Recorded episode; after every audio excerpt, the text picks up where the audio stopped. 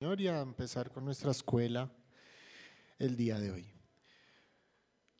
Bueno, Señor, te damos gracias. Como siempre, Señor, tu misericordia nueva cada mañana. Gracias porque no nos dejas sin tu palabra, sin los medios de gracia para poder crecer, Señor. Como aprendíamos hace ocho días, buscar la madurez espiritual, el conocimiento tuyo, para adorarte mejor, amarte mejor y también para dar un mejor testimonio en medio de este mundo, Señor, en el que por tu gracia y provisión hemos tenido que vivir en estos tiempos. Gracias, Señor, y te ruego que cuides mis palabras, también los oídos, las preguntas de mis hermanos en este tema que vamos a revisar hoy en la serie El polvo a la gloria. Gracias porque tú nos provees de muchas herramientas y hoy, Señor, vamos a dedicar este tiempo y te pedimos que nos permita ser edificados eh, como cuerpo. Gracias por tu día y por todo esto que nos provees. En el nombre de Jesús. Amén. Hermanos, estamos en la serie El polvo del polvo a la gloria. Hace ocho días revisamos cómo hubo una transición del pueblo de Israel desde el periodo de los jueces a las monarquías o a la monarquía. Y hoy vamos a ver, eh, vamos a hacer un zoom corto a la vida del rey David, el famosísimo rey David, objeto de películas de Hollywood, de libretos y de mucha admiración. Para empezar, hermanos, Deuteronomio 17, del 14 al 20, casi 500 años antes de que David pisara esta tierra, antes de que empezara la monarquía, en época de Moisés, Dios le dice a Moisés lo siguiente, 500 años, cinco siglos antes de David.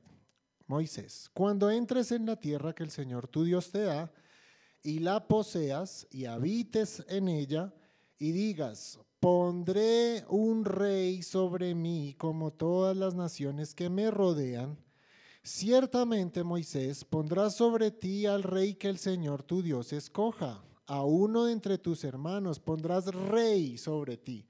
No pondrás sobre ti a un extranjero que no sea hermano tuyo. Además, el rey no tendrá muchos caballos ni hará que el pueblo vuelva a Egipto para tener muchos caballos. Pues el Señor te ha dicho, jamás volverán ustedes por ese camino a Egipto.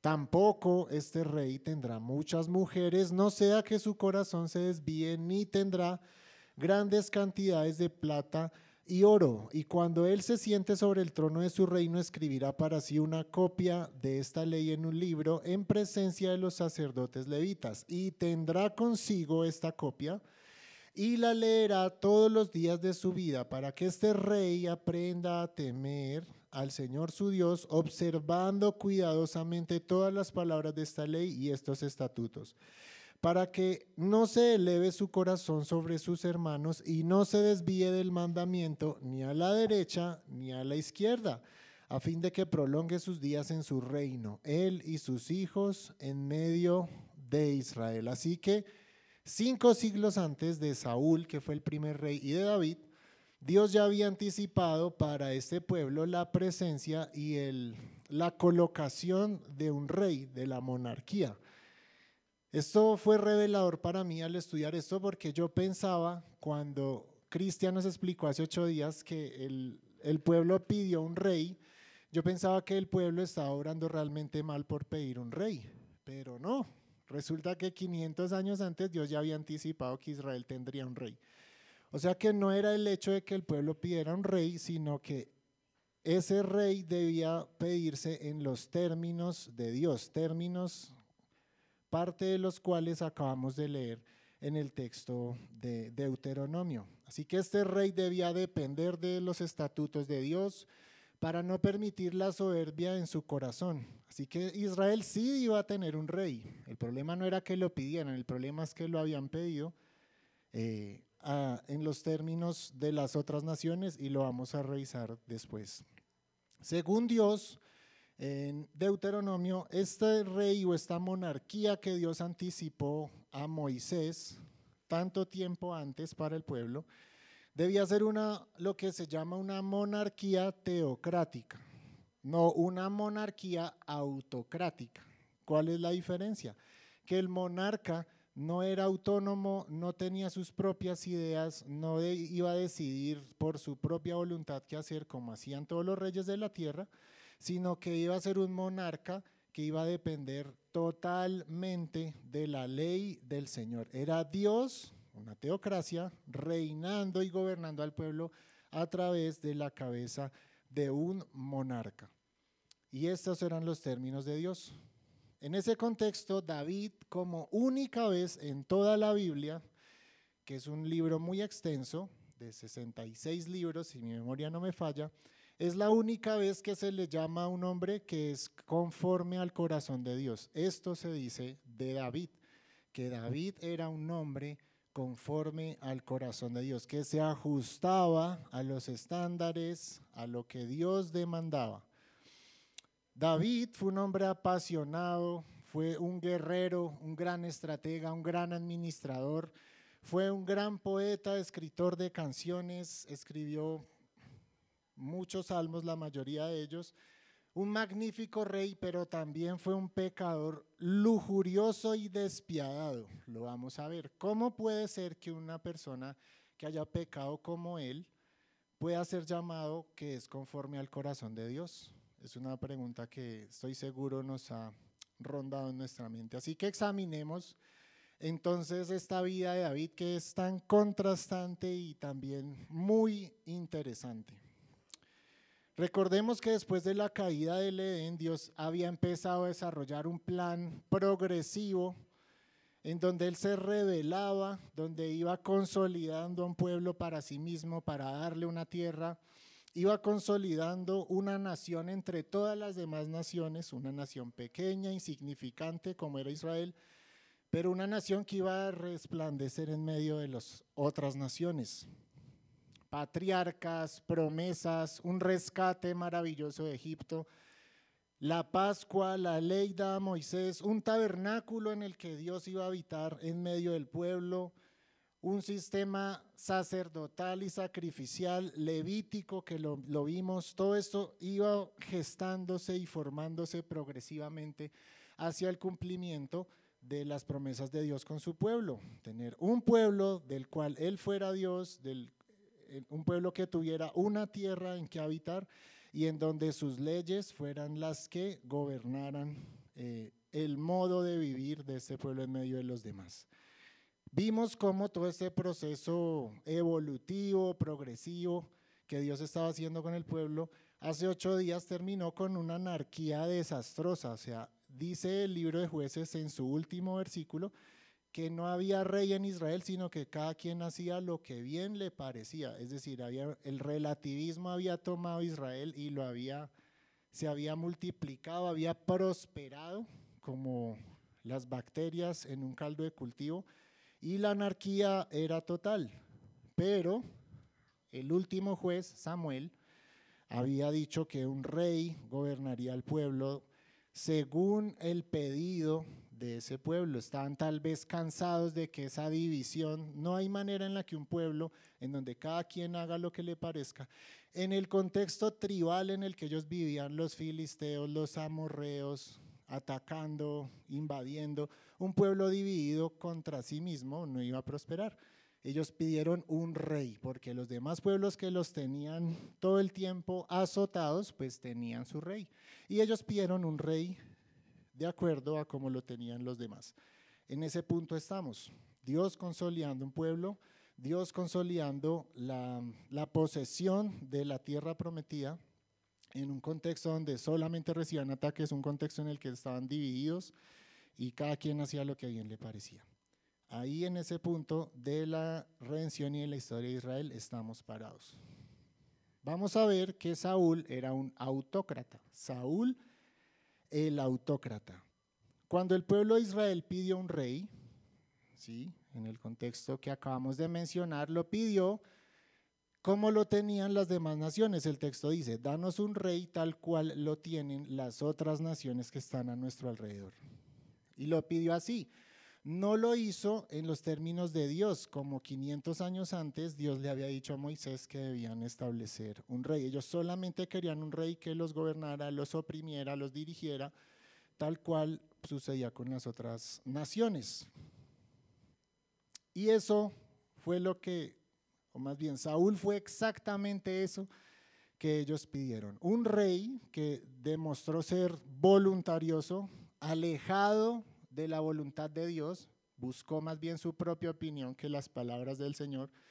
Un rey ególatra, centrado en sí mismo, tal como Samuel les había advertido. Dijo, Él los va a oprimir, les va a quitar su dinero, va a tomar a sus hijas, va a tomar a sus jóvenes. Y eso fue lo que Saúl materializó para el pueblo de Israel. Saúl rechazó la palabra de Dios y escogió su propia palabra. Y por esto Dios lo desechó como rey. Sí, Dios lo desechó. Primera de Samuel 15, 26 dice. Pero Samuel respondió a Saúl.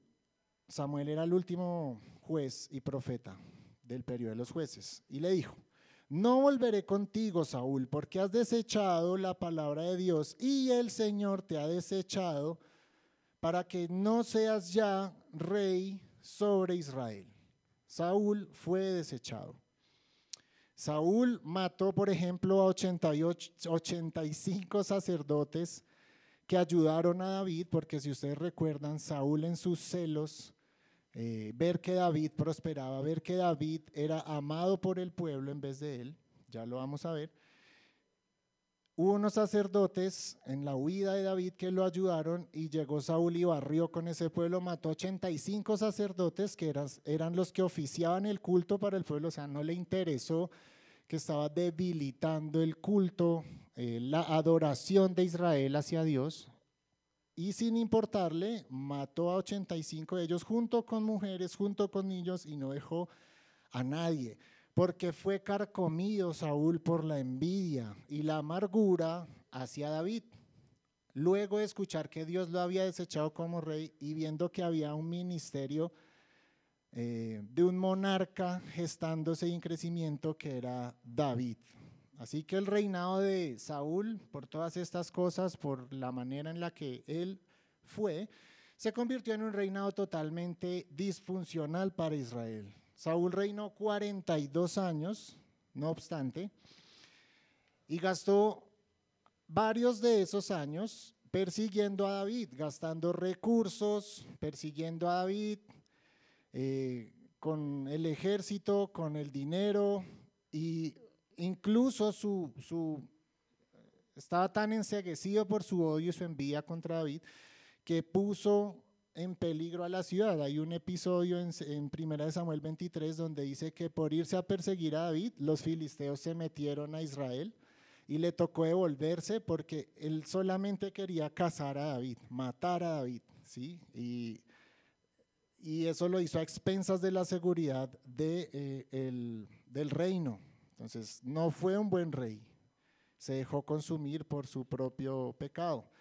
Pero sobre todo esto, ¿sí? Ah, tan antagónico que fue Saúl, sobre todo esto, lo más em, relevante tal vez es que Saúl demostró estar más preocupado por su imagen y su estatus delante de los ancianos y del pueblo que de un verdadero arrepentimiento de sus pecados. ¿Recuerdan cuando tomó parte de un botín, cuando atacaron a otro pueblo y Samuel le dijo, no tienes que dejar ni botín, ni al rey, ni a nadie vivo en ese pueblo, porque es la voluntad del Señor? Y lo que él hizo fue decidir que sí iba a dejar gente viva, decidir que sí iba a tomar del ganado y el botín, eh, y pecó gravemente. Cuando Samuel lo confronta, lo que él dice es, cuando uno lee el texto es como si dijera, sí Samuel, yo sé que pequé, pero ven, vamos y adoremos delante del pueblo para que ellos vean que, que todo está bien, ¿sí? Eh, hacemos un sacrificio, tú oras, yo levanto mis manos, cantamos y que todo parezca que está bien. Y nunca en su corazón hubo una actitud de arrepentimiento verdadero cuando fue confrontado por su pecado. Y tal vez este es el punto de quiebre de por qué fue desechado y por qué David, el escogido, fue mejor que Saúl. Y ese es nuestro siguiente punto. David, el escogido, mejor que Saúl. Como ya lo leímos, Dios le arrebató el trono a Saúl por su pecado, por su actitud, porque no estaba arrepentido, porque no le interesaba la palabra de Dios, no le interesaba hacer la voluntad de Dios, sino su propia voluntad a expensas de la seguridad, del bienestar, de la estabilidad de Israel, del reino que le había sido entregado. Dios le arrebató el trono y se lo dio, dice la Biblia, a un prójimo mejor que él. Samuel le dice, Dios te quitó el reino y, se lo ha dado a un prójimo mejor que tú. Imagínense lo que sintió Saúl cuando Samuel le dice esto en su cara. Le dice, hay un prójimo mejor que tú al cual Dios le ha dado el reino que tú tenías. Ya no eres más el rey de Israel. Y era mejor que Saúl, y David, pues en la Biblia se demuestra, se nos narra, que desde muy jovencito tenía una provisión o fue provisto de grandísimos dones. Él mismo cuenta cuando iba a enfrentar a Goliat, dice, yo maté a un león, maté a un oso por defender las ovejas de mi padre. David fue muy valiente, único entre Israel, casi que fue el único que se levantó y dijo, ¿Cómo así que Goliat está blasfemando el nombre de nuestro Señor? ¿Cómo así que un filisteo incircunciso está desafiando a los ejércitos del Dios viviente? Entre todo el pueblo, un jovencito, cuidador de ovejas, fue el que se levantó a, a sentar su voz de indignación. Él vio con fe la situación que otros vieron con miedo.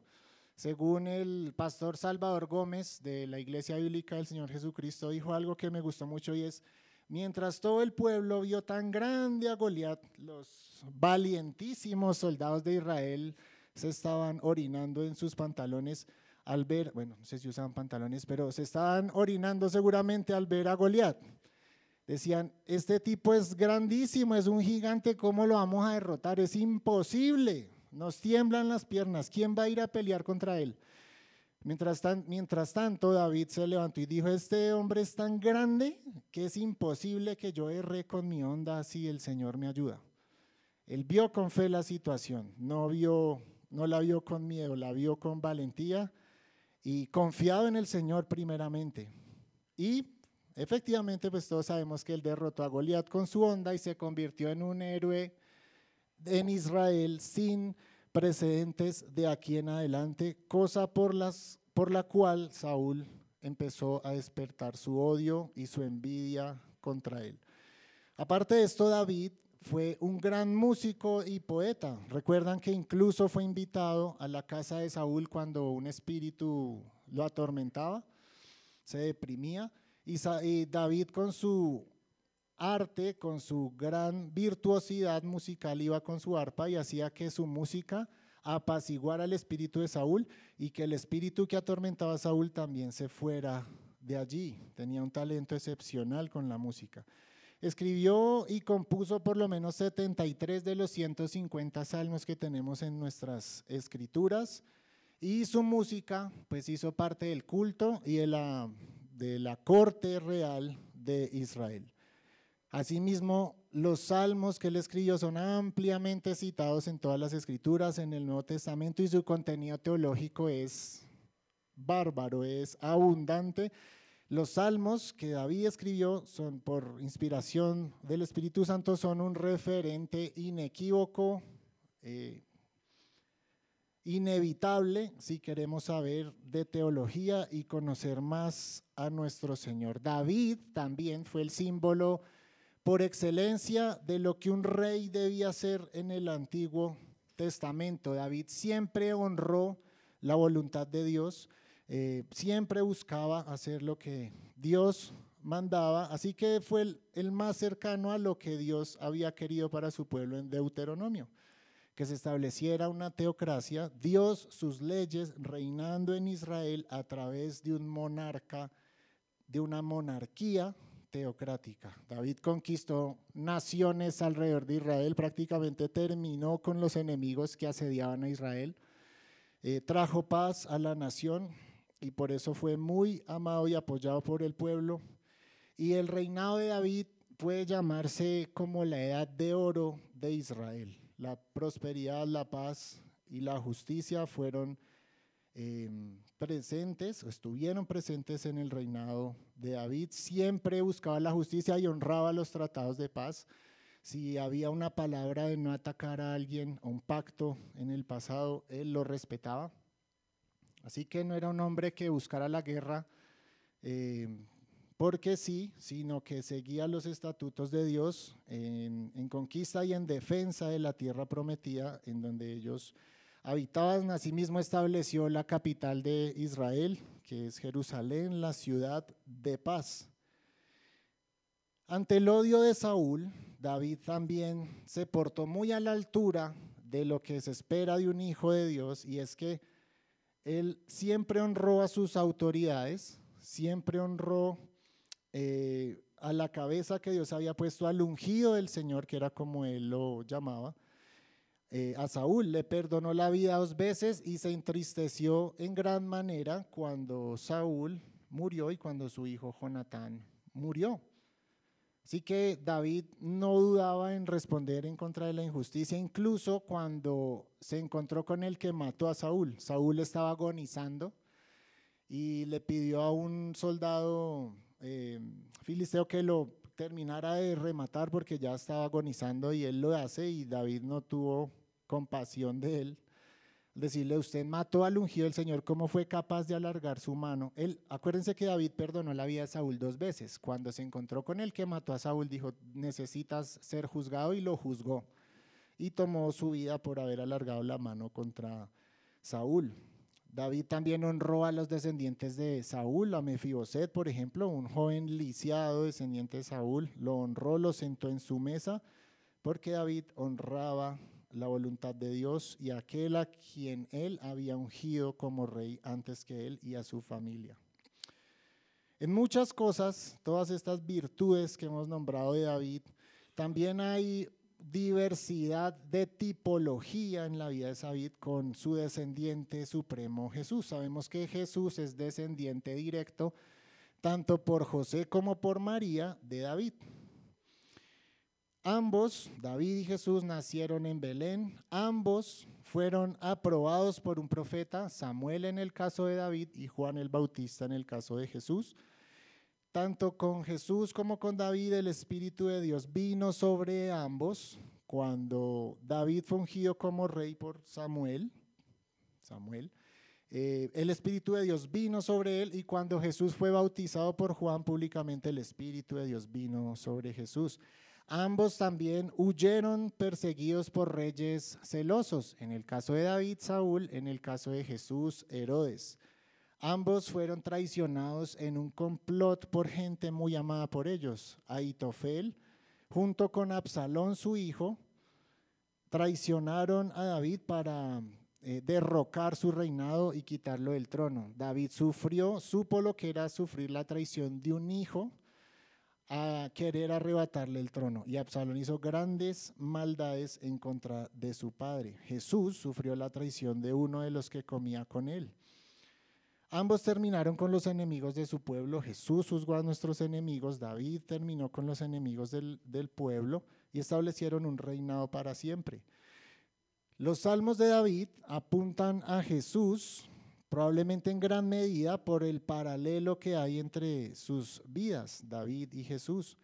David también en una ocasión o en dos tal vez usó el efod sacerdotal para consultar a Dios qué debía hacer. Así que por un lapso corto de tiempo, David también ejerció esa labor que era exclusivamente sacerdotal, recordándonos y apuntando hacia nuestro Señor Jesús, Rey y sacerdote. David, como lo esculpió Miguel Ángel, un gran hombre, un gigante poderoso, un superhombre, que es lo que hemos revisado hasta ahora, muy tipológico, sí, apuntaba al Señor, pero también, como lo mencionamos antes, era un grandísimo pecador.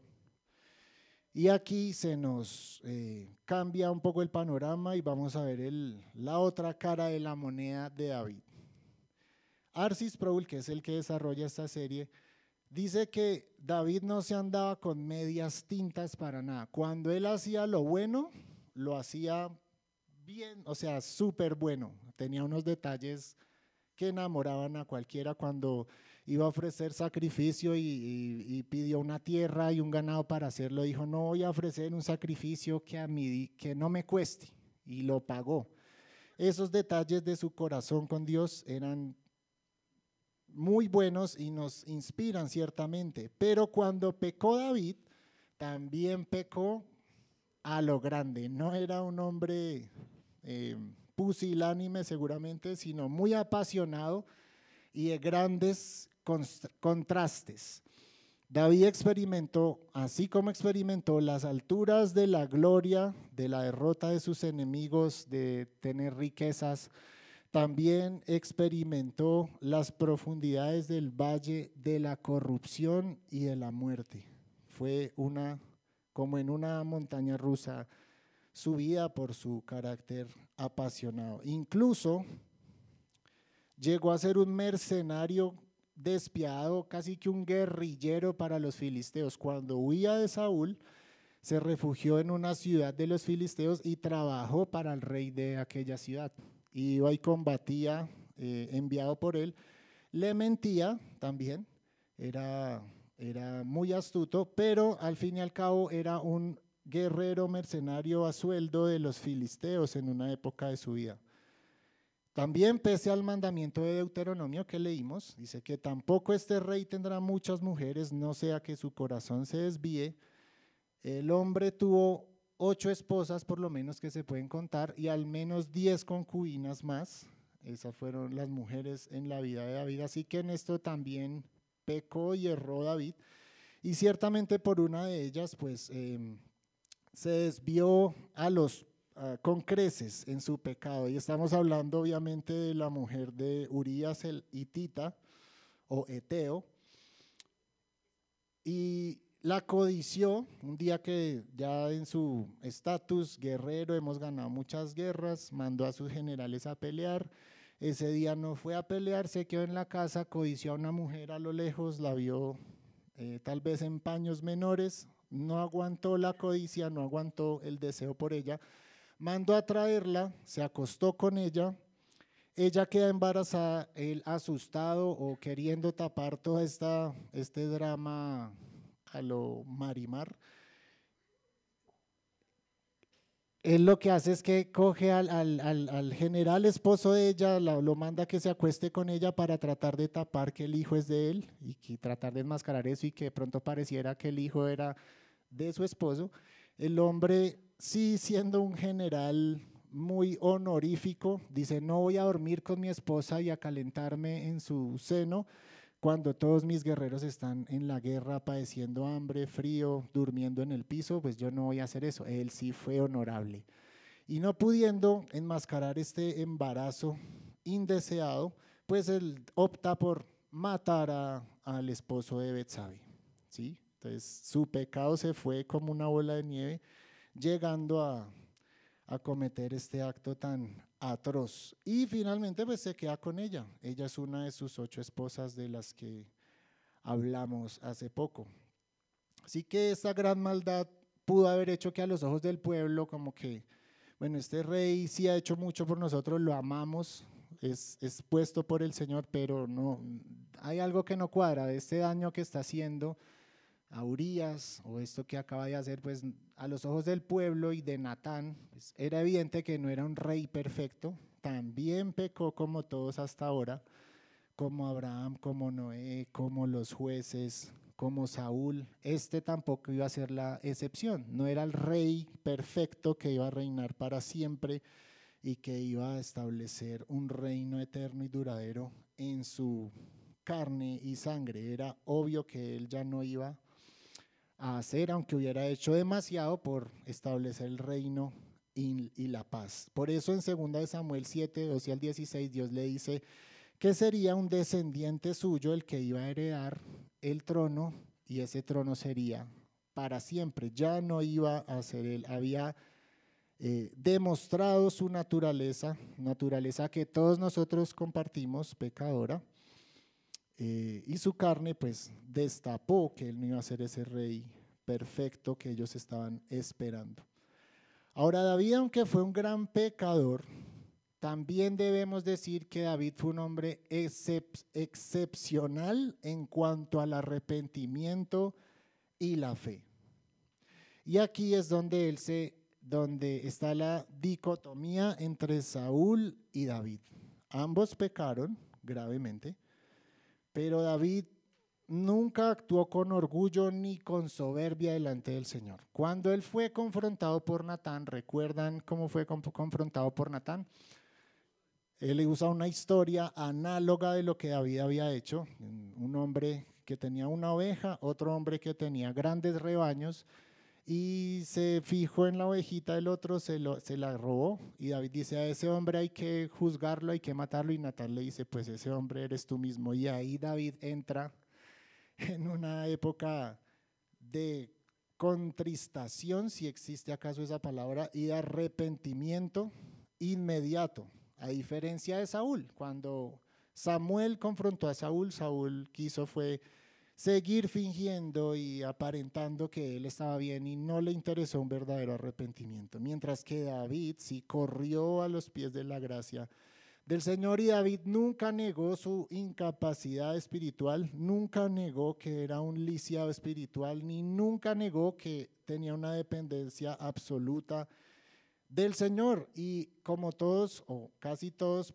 pudiéramos saber, el Salmo 51 es un salmo que refleja ese espíritu triste, eh, arrepentido de David por su pecado. Así que mientras Saúl pensó en adorar y ofrecer sacrificios vacíos a Dios para ser visto por el pueblo, David expresó, en contraste, Salmo 51, del 2 al 4, lávame por completo de mi maldad y límpiame de mi pecado, porque yo reconozco mis transgresiones y mi pecado está siempre delante de mí. Contra ti, contra ti solo he pecado y he hecho lo malo delante de tus ojos. De manera que eres justo, Señor, cuando hablas y sin reproche cuando juzgas. Y también dijo en el verso 16 al 17, porque tú, Señor, no te deleitas en el sacrificio, de lo contrario yo te lo ofrecería. No te agrada el holocausto. Los sacrificios de Dios son el espíritu contrito y al corazón contrito y humillado, oh Dios, no despreciarás. ¿Ven la diferencia entre Saúl y David? Vamos viendo y vamos respondiendo en nuestra mente por qué David fue llamado un hombre fue llamado ser un hombre ah, conforme al corazón de Dios, no porque no haya pecado igual que Saúl, sino porque cuando lo hizo, cuando fue confrontado, corrió reconociendo su incapacidad, buscando la gracia del Señor, entendía que un sacrificio animal ofrecido a Dios con manos levantadas delante de todo el pueblo era basura, despreciable y abominable a Dios si nuestro corazón no estaba humillado delante de ese Dios al que pretendemos adorar. Él entendió que antes de los sacrificios estaba el corazón humilde, un corazón desnudo y sin ninguna pretensión delante del Señor. Es justo el corazón con el que debemos acercarnos a Dios todos los días, sin pretensiones, hermanos. Haciendo un paralelo, pues el reino de Saúl tuvo un éxito inicial, sí lo tuvo, combatió a los enemigos del pueblo, empezó bien, David, ni se diga. Saúl pecó gravemente, sí lo hizo, David también lo hizo, también lo hizo. Pero en diferencia Saúl se llenó de, de amargura, quiso vengarse de David, tuvo unos celos descontrolados que lo llevaron a incluso a denigrar su cargo y a despreciar a su pueblo, mientras que David se acercó a Dios inmediatamente, sin dudarlo, con dolor y arrepentimiento. Ese sería el paralelo corto que podríamos considerar el día de hoy, por lo cual David fue llamado ser un hombre conforme al corazón de Dios. Así que hermanos, en David, este gran personaje, como lo dije al principio, digno de novelas, películas y relatos, es un ejemplo tan humano y tan empático, porque es tan igual, o sea, retrata y refleja de una manera tan real y humana lo que nosotros mismos somos, que no podemos evitar sentir empatía, no porque lo que haya hecho eh, haya sido todo bien, sino porque nosotros pecamos igual. Nosotros nos vemos en la misma situación que David y, y, pudiéramos, o si no es que lo hemos hecho, cometer cosas tan atroces como las que cometió David. Es un retrato vívido de lo que es la vida de un creyente, tal vez uno de los retratos más vividos de la escritura. David fue un hombre sujeto a pasiones como las nuestras. Nosotros también codiciamos, también nos distraemos, también mentimos, también nos alejamos del propósito del Señor, también nos relajamos cuando todo está bien, que fue lo que le pasó a David. Estaba en la cúspide, en, el, en el momento más glorioso de su reino, derrotando a sus enemigos. Y a nosotros nos pasa lo mismo, cuando todo está bien, nos relajamos, ahí es donde empieza uno a, bajar la guardia espiritual y en esos momentos es donde hay más peligro para pecar, para hacer lo que normalmente cuando las cosas están mal, cuando no todo va bien, que estamos orando, estamos pegados del Señor, buscando consejo, eh, acudiendo a los medios de gracia, pues mm, no, seguramente si estamos así no vamos a pecar de la misma manera, pero tan sujeto a pasiones que nos recuerda nuestro propio corazón. Pero también es un hombre que sin esperar un instante corrió a los pies de la gracia del Señor. Otra característica de David fue que él nunca vio la viga que tenía en su propio ojo, pero sí era pronto para juzgar las injusticias de otros. Cuando él veía que otro cometía una injusticia, como en el ejemplo de la historia del profeta Natán, pues prontito estaba ahí para buscar la justicia, para juzgar al que había que juzgar. Eh, para matar al que mató a Saúl, por ejemplo, como lo mencionamos. No, pero nunca vio la viga en su ojo y eso también es tan nuestro, hermanos, o sea, es tan nuestro, tan, tan humano, naturalmente humano y caído ese hecho de que estamos prontos para ver las injusticias de todo el mundo cuando no vemos las atrocidades que hay en nuestro propio corazón o las cosas mismas de las cuales no hemos llegado al arrepentimiento. Este personaje de David también nos apunta a un rey perfecto que se compadece del necesitado, como el Señor Jesús, un rey justo, un rey que puso a nuestros enemigos por estrado de sus pies, o sea, pisoteó a nuestros enemigos, los sometió y nos hizo libres de nuestro peor enemigo, la muerte. Un rey que gobierna para siempre, a eso nos apunta también David. Aquel por quien esperamos y él prometió en el principio, como dice la canción que a veces cantamos aquí. Nos recuerda que a diferencia de David, en contraste de David que falló, más bien nosotros sí tenemos un rey que escogió una sola novia, para sí mismo la justificó la está santificando día a día y la está preparando para desposarla.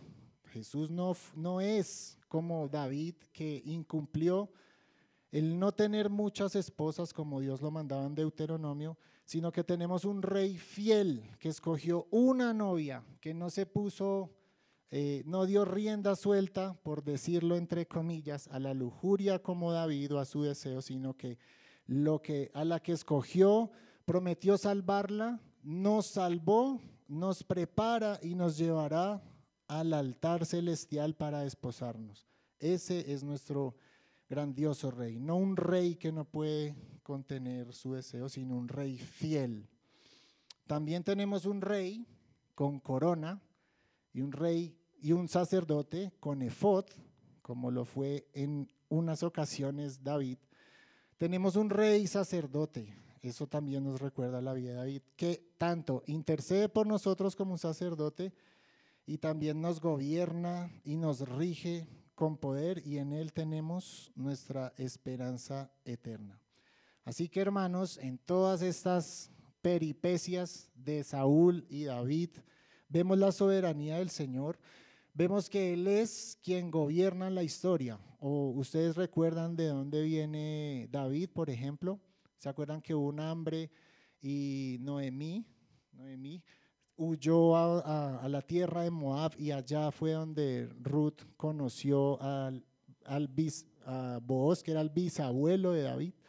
O sea, Dios gobierna la historia de tal manera que no, o sea, Él no pierde el control nunca y aunque aquí hubo lucha de tronos, Saúl, sus celos, David reinando, luego Salomón, que lo veremos, pues es Dios reinando, hermanos. Eh, él es quien gobierna la historia, Él es quien dirige los hilos de todo lo que sucede para llevar a cabo sus propósitos eternos. En Cristo, hermanos, tenemos un monarca perfecto. Esa teocracia monárquica de la que hablábamos al principio, pues es la Dios, el Jesús la cumple en nosotros. Él es nuestro rey, nuestro monarca, nos dirige, nos gobierna. Y además Él es el logos, la palabra de, Dios no se apartará nunca de la boca del Señor Jesús. Él es nuestro monarca, pero también estamos siendo gobernados por Dios. Es el gobierno que cualquier nación de esta tierra soñaría. El Dios justo, perfecto y bueno, gobernándonos a través de su palabra y de su Hijo, nuestro Rey, el que cumple a cabalidad la instrucción de Moisés que leíamos en Deuteronomio, ese rey perfecto, nuestro hermano de nuestra sangre que está puesto como nuestra cabeza, mis hermanos. ¿Tienen alguna pregunta hasta el momento? Bueno, ya terminamos. ¿O algún comentario? Sí, Juan.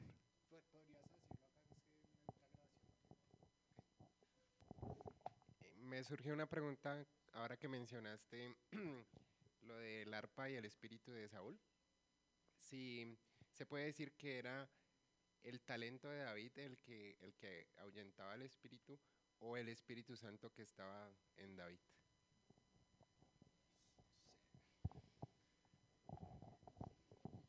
Ojitos de ayuda. Em, yo creo que hay una capacidad, un don, un don especial impartido por Dios a David y lo vemos en los salmos. Yo creo o sea, sus composiciones están todavía en nuestras manos. Así que yo creo que sí había una acción eh, sobrenatural en el talento que Dios había impartido sobre él para, para orar en este, en este caso.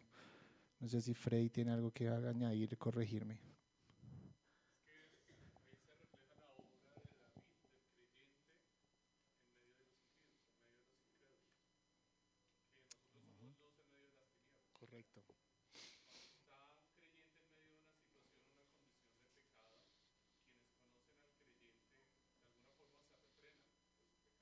Correcto.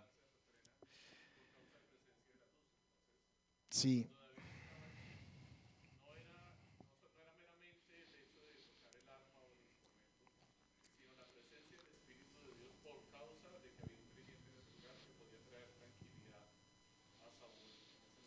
Sí, entonces, como eso que dice Freddy es muy, muy importante y me lleva a pensar también es que no deberíamos pensar en esa acción místicamente, sino eh, el Espíritu Santo vive en nosotros y es real en nuestra vida, en las cosas que hacemos y cómo influimos nuestro entorno. Entonces, en David con Saúl cuando tocaba el arpa, no ocurría sino eso, sin necesidad de rebajar lo que estaba ocurriendo. Era un acto sobrenatural, pero no místico, sino realmente Dios en el creyente, afectando el tiempo y el espacio a su alrededor y a las personas que están ahí. Y esa es la manera en cómo nosotros vivimos en medio de este mundo también. Gracias, Pastor.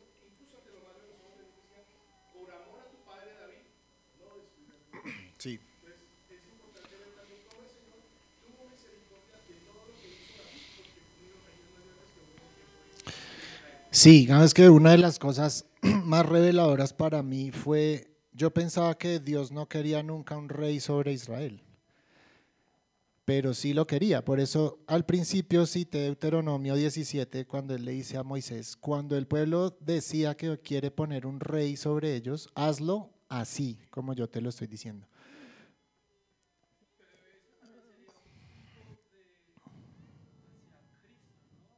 Sí.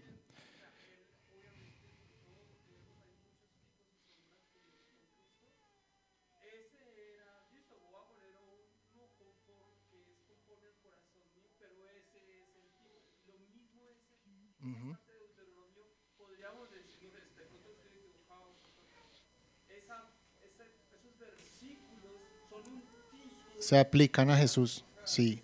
Por eso cuando cerramos, o sea, Él es el que cumple esas, esas instrucciones y que Dios le da a Moisés para el futuro rey. El que las cumple a cabalidad es el Señor Jesucristo. Nunca nos va a hacer volver a Egipto, nunca dijo mi reino no es de este mundo, ¿sí? No hagan tesoros donde la polilla y los rin corrompen, sino que hagan tesoros en el cielo. Eh, tienes una sola novia, la esposa, ¿sí? Él, cumple a cabalidad lo que Dios demanda de ese monarca perfecto que se describe en Deuteronomio y por eso volviendo a lo de Carlitos, sí, o sea, cuando el rey, el pueblo pide rey, no, no rechaza a, a Samuel, que era el juez de ese momento, sino a Dios mismo, por, no porque pidieran rey en sí mismo, sino porque estaban pidiendo un rey igual a las otras naciones, o sea, un rey tirano que los gobernara, que les sacara tributos, impuestos, que los sometiera, que les quitara a sus mujeres jóvenes, a sus hombres jóvenes y que viviera para él, ¿sí?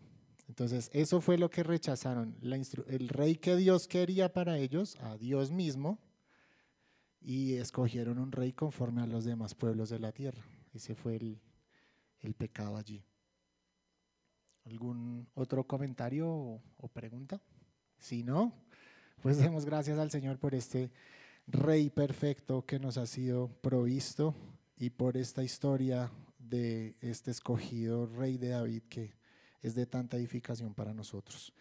Señor, gracias por permitirnos hoy eh, dar un pincelazo, Señor, rápido en la vida de David, en aquella época en donde tu pueblo, Señor, estaba consumido en el relativismo, en cada, estaba lleno de un montón de autócratas, estaban siendo atacados, siendo amenazados, amedrentados por sus enemigos, pero tú, Señor, tuviste compasión y aunque el pueblo quiso desviarse y quiso un rey que no fuera un rey en tus términos, tú, Señor, tuviste misericordia desechando a Saúl y escogiendo a un prójimo mejor que él, a David, a quien tú, Señor, le diste un corazón conforme a ti mismo, un corazón que corría al arrepentimiento, que guardaba tu ley, un corazón, Señor, que no dudaba de la gracia, sino que está afincado y seguro en ella. Gracias Señor porque podemos ver que no importa cuán grandes sean nuestros pecados, cuán rojos se vean y manchados como la grana, Señor, si corremos a tu gracia hoy, esos pecados que ocasionan una mancha que se ve imposible de quitar, Señor, serán emblanquecidos como la blanca lana, según dice tu palabra. Danos esta seguridad y ayúdanos, Señor, a confiar en el Rey que no falló, en aquel que cumple todas las demandas, aquel que intercede por nosotros, nuestro Rey y sacerdote Jesús, a quien podemos correr en la condición que sea que estemos, Señor. Y estamos seguros que tú no vas a rechazar un corazón que esté entristecido y humillado por su pecado, Señor. De eso podemos tener plena seguridad. Ayúdanos a confiar en eso, a no querer aparentar ni pretender ser alguien delante de los hombres como Saúl, sino, Señor, a desnudar